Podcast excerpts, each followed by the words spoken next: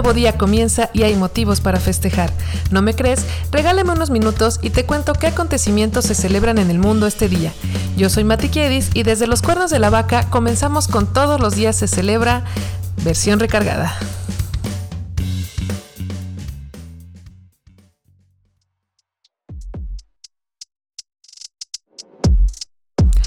Esta es la semana 20 de 2023. En este episodio hablamos de los festejos y efemérides del 21 de mayo. Buen día, buena vida. Hoy domingo 21 celebramos el Día Mundial de la Diversidad Cultural para el Diálogo y el Desarrollo, el Día Internacional del Té, el Día Mundial de la Salud Visual, el Día Europeo de Red Natura 2000 y el Día Internacional de los Asistentes Virtuales. Tenemos mucho por conocer hoy, así que comenzamos.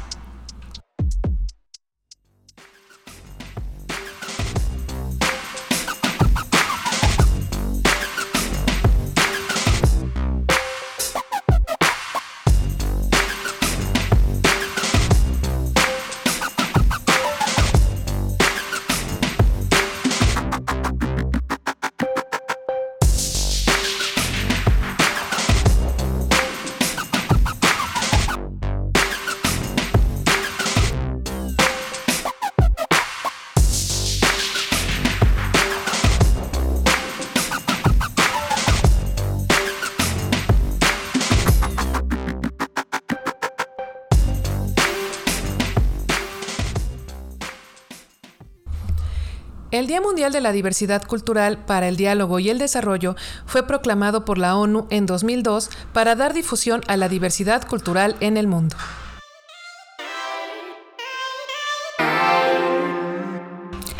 ¿Quieres conocer un poquito más sobre este tema?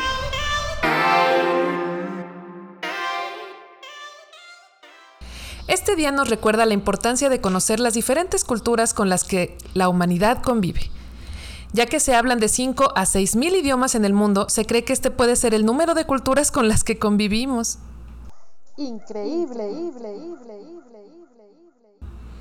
Ejemplos de diversidad cultural son la gastronomía, la música, la religión o el arte. ¿Has notado lo diferentes que son en todo el mundo? Cuatro de las culturas más importantes en la historia han sido los sumerios, creadores de las primeras ciudades-estado y de los signos zodiacales, los griegos, fundadores de la filosofía y fuertes aportadores a la medicina y la educación, los chinos, creadores del papel y la brújula, y los musulmanes, que han revolucionado el concepto de religión. Respeta, reconoce y aprende de las diversas culturas que conozcas. Eso te enriquecerá como persona y enriquecerá a la humanidad.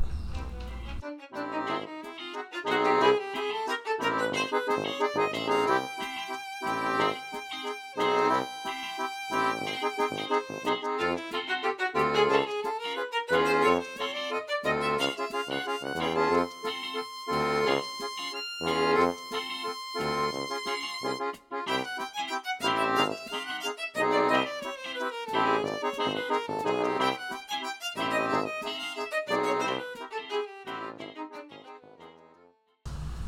El Día Internacional del Té fue proclamado por la Asamblea General de las Naciones Unidas y aprobado para su cambio de fecha en 2019, ya que desde 2005 el día elegido para honrar esta rica bebida era el 15 de diciembre.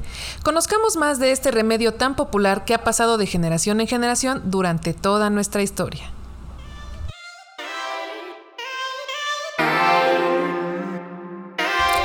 ¿Quieres conocer un poquito más sobre este tema?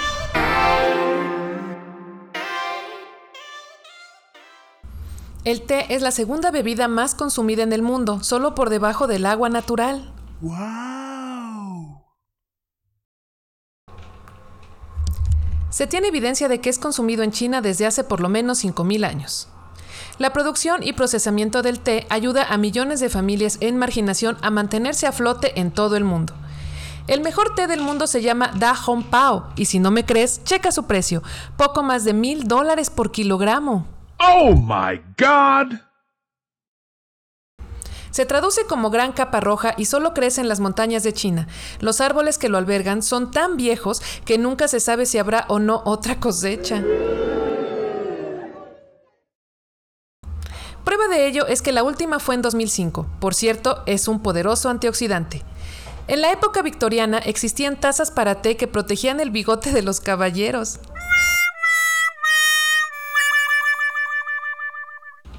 Sí, claro, porque andar con el bigote mojado no estaba padre.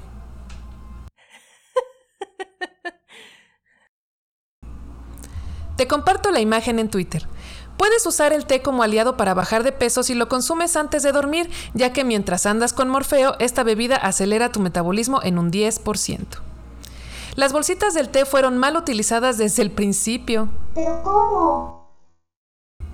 Sí, el comerciante Tomás Sullivan mandó bolsitas de seda con té adentro a sus clientes, como muestra de cortesía. Él pensaba que las esparcieran en el agua, pero los clientes metieron la bolsa entera al agua y bueno, la costumbre se quedó. El té puede ayudar a eliminar el mal olor de los zapatos si se deja una bolsita en ellos, y estas compresas también pueden servir para aliviar las quemaduras.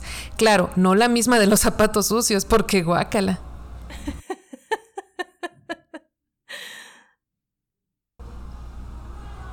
¿Recuerdas que te decían que te veías fino alzando el dedo meñique cuando bebías té? Pues en realidad no era porque fueras fifí, sino porque en la antigüedad una de las consecuencias de la sífilis era el daño a las articulaciones. Así que no es que lo alzaran a propósito. Las categorías en las que se divide el té son seis: blanco, amarillo, verde, oolong, negro y postfermentado.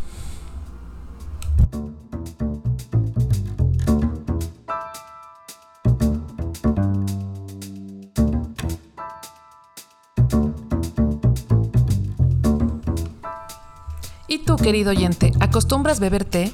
¿Cuál es tu favorito?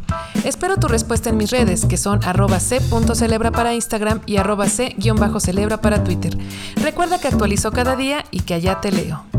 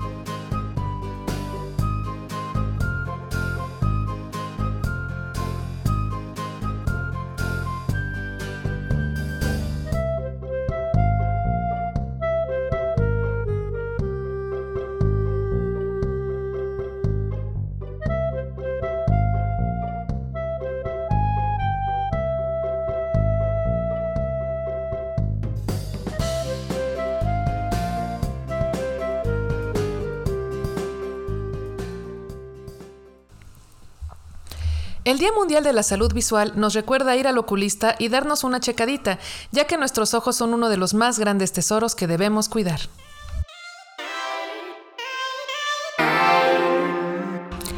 ¿Quieres conocer un poquito más sobre este tema?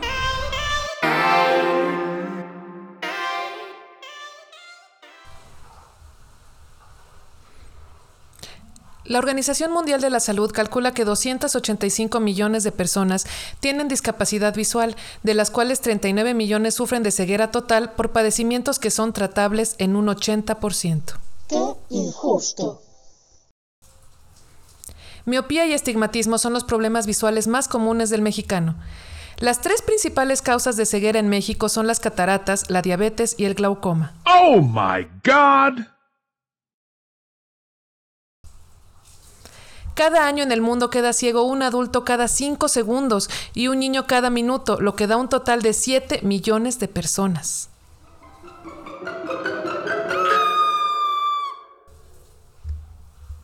Podemos hacer mucho por nuestros ojitos con medidas como usar lentes de sol, dormir lo suficiente, tener una alimentación balanceada, usar lubricante ocular y visitar al oftalmólogo una vez al año.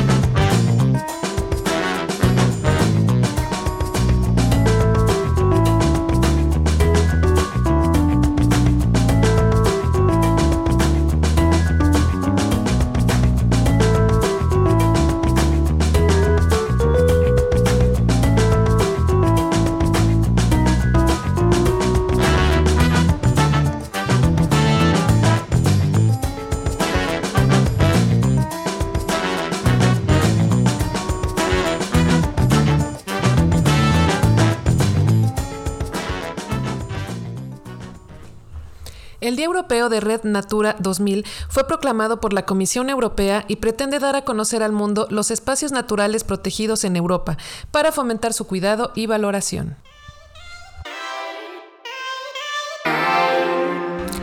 ¿Quieres conocer un poquito más sobre este tema?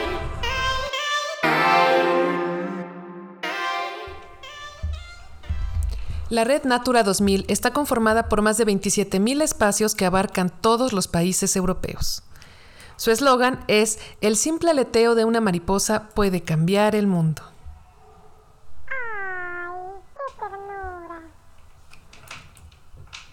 Lugares famosos incluidos en la red Natura 2000 son, por ejemplo, Venga Caja Registradora, Número 1. El humedal de Albufera en Valencia, España. Número 2. Fuerteventura en las Islas Canarias. Número 3. La Estaca de Bares en La Coruña, España. Número 4. El Parque Nacional de Doñana en Andalucía, también en España. Y número 5, el Cabo de Gata, en Andalucía, adivinaron, en España. Ponle cara a estos lugares mirando los videos informativos que te comparto en Twitter sobre ellos.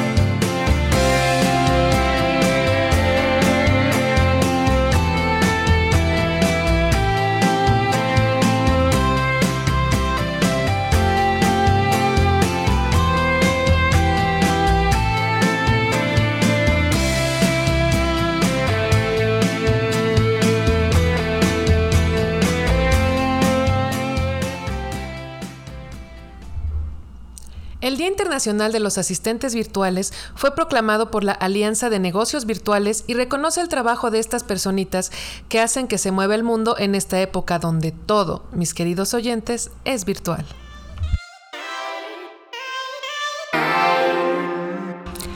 ¿Quieres conocer un poquito más sobre este tema?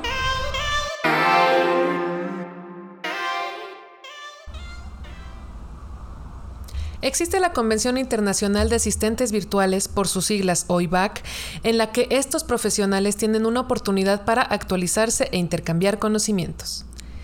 La idea de un asistente virtual surgió de Anastasia Bryce en 1992, cuando decidió hacer home office por primera vez en la historia con un negocio de viajes. Wow. Un asistente virtual gestiona agenda, planifica viajes, prepara presentaciones, asesora al cliente, trabaja en redes sociales, diseña gráficos y web y lleva la contabilidad entre las habilidades principales. La palabra asistente viene de que, en un principio, fue una actividad administrativa realizada principalmente por mujeres, algo así como un secretariado. Un asistente virtual debe tener habilidades comunicativas, organización, manejo de Internet, independencia, creatividad y facilidad para el trabajo bajo presión, ya que se encargará de todos esos pequeños detalles que juntos hacen que una empresa funcione. Así que dime, ¿crees tener lo necesario?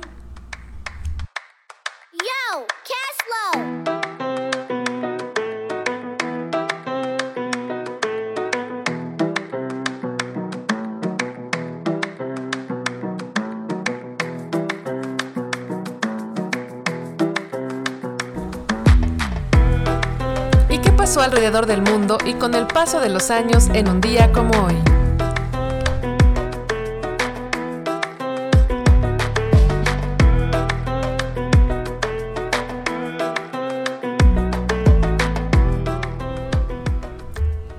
En 1792 hace erupción el volcán japonés de Unsen, causando la muerte de 15.000 personas. Feliz cumpleaños a la FIFA, Organismo Mundial de Fútbol Soccer, fundado un día como hoy, pero de 1904. En 2012, un día como hoy, Google Chrome llega a ser el navegador más utilizado en el mundo.